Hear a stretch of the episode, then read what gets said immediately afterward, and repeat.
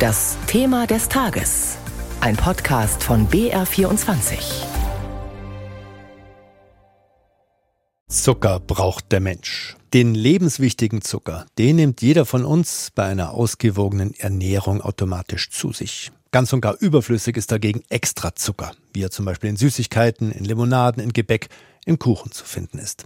Deshalb soll Süßigkeitenwerbung, die Kinder als Zielgruppe hat, verboten werden. Das ist das Ziel von Bundesernährungsminister Cem Özdemir von den Grünen. Viele Kinder in Deutschland sind nämlich schon übergewichtig. Und ein Verbot von an Kinder gerichtete Werbung für Gummibärchen, Chips und Cola soll eben diesem Trend entgegenwirken. Özdemir hat seine Pläne Ende Februar so begründet. Mit unseren Regelungen werden wir Kinder besser schützen und Eltern in ihrem stressigen Alltag entlasten und stärken. Das ist auch für mich eine persönliche Motivation. Sie kennen mich, ich bin jetzt alles andere als ein Verbotsfanatiker, aber wir reden hier über ein Thema, in dem klare Regeln unumgänglich sind.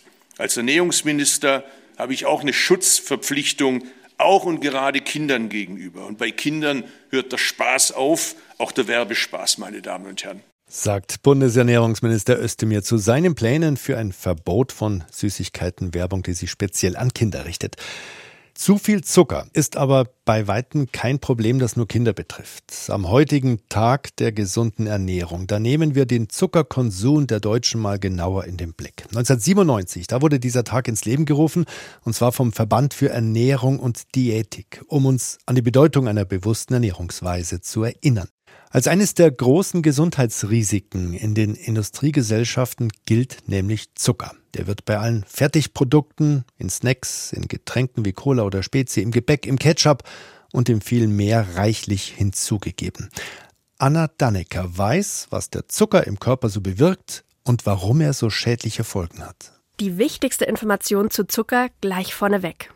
Der Körper braucht gar keinen sogenannten freien Zucker also alle Zuckerarten, die Speisen und Getränken hinzugefügt werden, sowie Zucker in Honig, Sirup oder Fruchtsäften, sagt Oliver Heusinger von der Deutschen Adipositas Gesellschaft. Rein biologisch gibt es jetzt erstmal keine Notwendigkeit, Zucker als solches, als Lebensmittel aufzunehmen. Also das Gehirn benötigt auf jeden Fall Glucose, um zu funktionieren, aber ich muss als Mensch sozusagen diese Glucose oder diesen Zucker nicht als solches aufnehmen, sondern das kann der Mensch auch selber dann aufspalten aus zum Beispiel komplexen Kohlenhydraten. Diese komplexen Kohlenhydrate stecken zum Beispiel in Brot, Kartoffeln oder in Reis.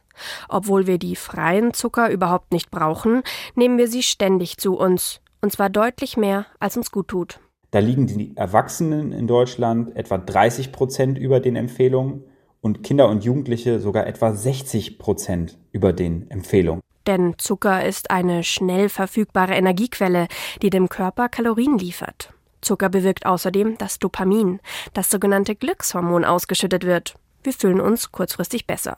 Und Zucker regt unseren Geschmackssinn an. Gesüßtes schmeckt einfach besser. Doch Zucker hat auch seine Schattenseite, sagt Oliver Heusinger von der Deutschen Adipositas Gesellschaft. Zucker kann bekanntlich zu Übergewicht führen. Besonders gut ist das für zuckergesüßte Getränke belegt. Weil der Körper diese Kalorien nicht als solche erkennt, also nicht genug Sättigungsempfinden auslöst und wir dadurch dann mehr Kalorien aufnehmen, als wir verzehren. Zucker hat Auswirkungen auf den ganzen Körper, erklärt auch Alexander Bartelt, Professor für kardiovaskulären Stoffwechsel an der Ludwig-Maximilians-Universität München. Das fängt schon im Mund an und endet dann im Prinzip mit der Aufnahme im Darm. Im Mund kann Zucker zu Karies führen, wenn die Bakterien in der Mundhöhle den Zucker in Säure umwandeln. Die Säure greift dann die Zähne an. Sie werden porös und im schlimmsten Fall von innen heraus zerstört. Löcher entstehen. Zucker wirkt aber auch auf die Leber, so Stoffwechselexperte Alexander Bartelt. Wenn man über lange Frist zu viele Kalorien zu sich nimmt, also gerade auch Zucker, dann wird dieser Zucker eben nicht nur im Fettgewebe abgelagert, sondern gerade auch bei zu viel Aufnahme von Fruchtzucker kann sich dann auch in der Leber Fett ablagern. Das heißt dann nicht alkoholische Fettleber. Die Leber schwillt an und wirft teils große weiße Fettblasen. Wenn die Ernährung nicht langfristig umgestellt wird, kann sich die Leber schließlich entzünden oder Gewebe absterben.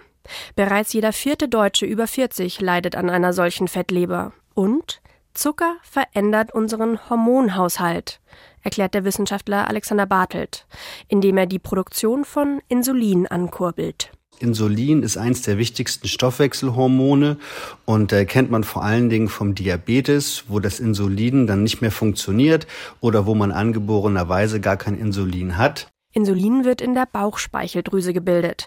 Es regt Körperzellen dazu an, Glucose aus dem Blut aufzunehmen, ist also dafür da, den Blutzuckerspiegel zu senken. Zu viel Insulin kann entzündliche Prozesse im Körper begünstigen, etwa chronisch entzündliche Darmerkrankungen, erklärt Bartelt, aber nicht nur. Wenn man zu viel Zucker zu sich nimmt, dann steigt das Insulin und das kann auf lange Sicht sozusagen die Inselzellen, die das Insulin herstellen, überfordern und dann kann das sich das Diabetesrisiko erhöhen. Diabetes, Karies, Fettleber oder Übergewicht. Und das sind noch nicht einmal alle Folgen. Zu viel Zucker ist schädlich. Wenn man nun seinen Zuckerkonsum reduziert, stabilisiert sich der Gesundheitszustand. Weniger Zucker heißt auch weniger Kalorien. Wenn man sonst nichts verändert, nimmt man dementsprechend ab. Entzündungswerte werden langfristig besser. Eine Fettleber kann sich zurückentwickeln und auch Diabetes Typ 2 lässt sich durch bessere Ernährung mindestens abschwächen, genauso wie das Risiko für Herz-Kreislauf-Erkrankungen.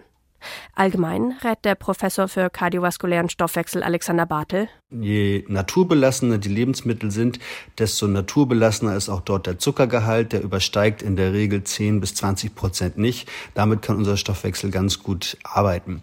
Aber alle zugesetzten Zuckerquellen, wenn man sie vermeiden kann, sollte man das tunlichst tun, denn das Insulin ist doch ein sehr wichtiges Stoffwechselhormon und je mehr man das in Ruhe lässt, desto besser ist das für die metabolische Balance.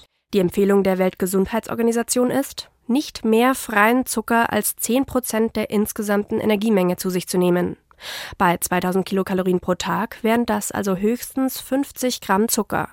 Das sind sechs Teelöffel oder etwa ein halber Liter Spezi. Diabetes, Fettleber, Übergewicht, Karies. Das sind einige der Folgen von zu hohem Zuckerkonsum. Das war ein Bericht von Anna Dannecker. Das war unser BR24 Thema des Tages am heutigen Tag der gesunden Ernährung.